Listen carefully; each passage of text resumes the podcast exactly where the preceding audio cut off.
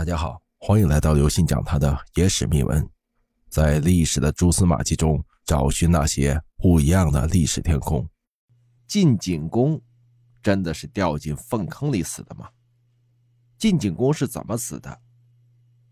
晋景公啊，可以称得上是古代君王当中死相相当奇葩的一位。据说他是腹胀上厕所的时候不小心掉进厕所被淹死了。这恐怕真的是让人难以想象吧？这究竟是需要多大的厕所才能把一个人给淹死啊？恐怕晋景公啊，怎么也想不到自己会是这样一种死法，很难想象他死前该有多痛苦难受。但是问题来了，一国之君掉进厕所去了，居然没有人及时发现，并且把他捞上来。晋景公是中国春秋时期晋国第二十六代君主。公元前五百九十九年到公元前五百八十一年在位，晋景公之孙晋成公之子，于公元前五百九十九年继位。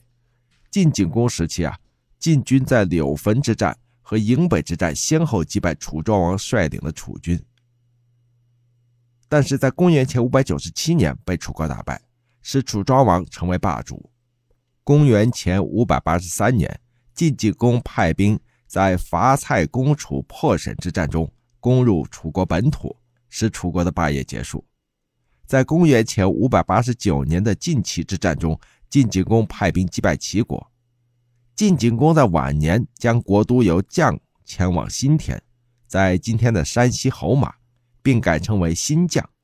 之后又发兵消除专政的赵氏家族，取得了公室对卿族的第一次胜利。公元前五百八十一年去世。在位共计十九年之后，由其子晋厉公继位。春秋时期是历史上战火纷飞的年代，土地割据，多国鼎立。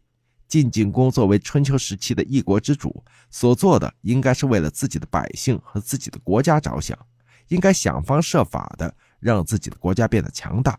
然而他却不是一个聪明的君主，自己本身没有什么大智慧，身边也没有什么能人，能在春秋时期存活这么长时间。也确实不容易了。自古以来呢，都是成王败寇，所以晋国和楚国实力相当，但楚国技高一筹，把晋国打败了，楚国成为了霸主。晋国无奈之下，只能选择了迁都。史书上对晋景公的死法就提了如下几个字：石壁杖如厕陷而卒。啥意思呢？翻译过来就比较搞笑了，意思就是说啊。晋景公吃完饭想上厕所，哎，这个胀，肚子胀，结果不小心掉到厕所里，活活被淹死了。这历史上的君王有各种各样的死法，但这种死法就比较尴尬了。这究竟怎么回事呢？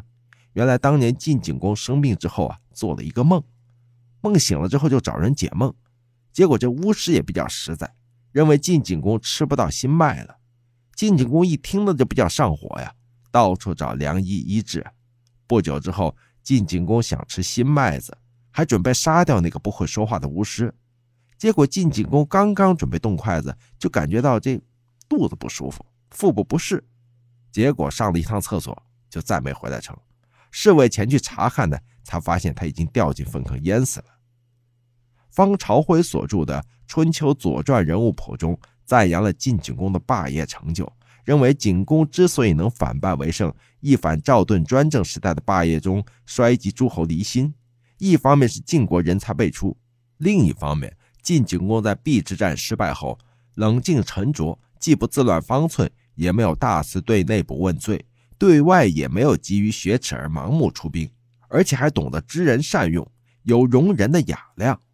春秋左传人物谱又总结了左传中对景公一生所犯错误的记载。一个是在景公十二年对鲁成公不敬，第二个是为了拉拢齐国，强迫鲁国归还汶阳之田，令诸侯离心。最后呢，则是晚年时期用武力压服郑国，致使郑国存有背叛晋国的意图。晋景公在位期间呢，曾经发兵消灭了专政揽权的赵氏家族，而这也就是赵氏孤儿背景的原型。又迫使楚庄王结束了其霸业，极大的提高了晋国在当时的影响力。统治晋国十九年的晋景公突然得了重病，甚至病情严重的他，为了防患于未然，将皇位提前禅让给了太子周仆。然而不久后，晋景公做了一个非常诡异的梦，他梦见一个披头散发的恶鬼来索取他的性命。醒来之后啊，就派人请来当时占卜很灵验的桑田巫人。巫师占卜后认定，晋景公的病情恐怕是吃不到明年的新麦子了。晋景公当然就大怒啊，把这位巫师关进了大牢，然后又让人去请了神医扁鹊的弟子医缓。当时扁鹊已经死了，病好之后，麦子也到了收割的季节。为了反驳当初桑田巫人说他吃不上新麦的说法，晋景公把巫人押进宫里，又让人熬了麦粥，目的就是让巫人看到自己身体倍儿棒，吃嘛嘛香，然后把他杀掉。这麦粥端上来之后啊。晋景公正准备要喝，突然觉得腹痛不舒服，在下人的搀扶下来到了茅房。这不知道是身体虚弱还是怎么的，咱们晋景公同志一不小心就掉进了粪坑。当人们闻声赶来之后啊，晋景公已经被淹死了。当真是世界之大，无奇不有。晋国的一国国君就这样死去了，留下传奇故事，任后人评说。各位听众朋友，本次节目呢就跟大家分享到这里。如果您喜欢我们的节目，请您给予我们节目十分好评，并点赞关注，同时转发给您的亲朋好友，邀请他们一起来收听我们不一样的历史天空。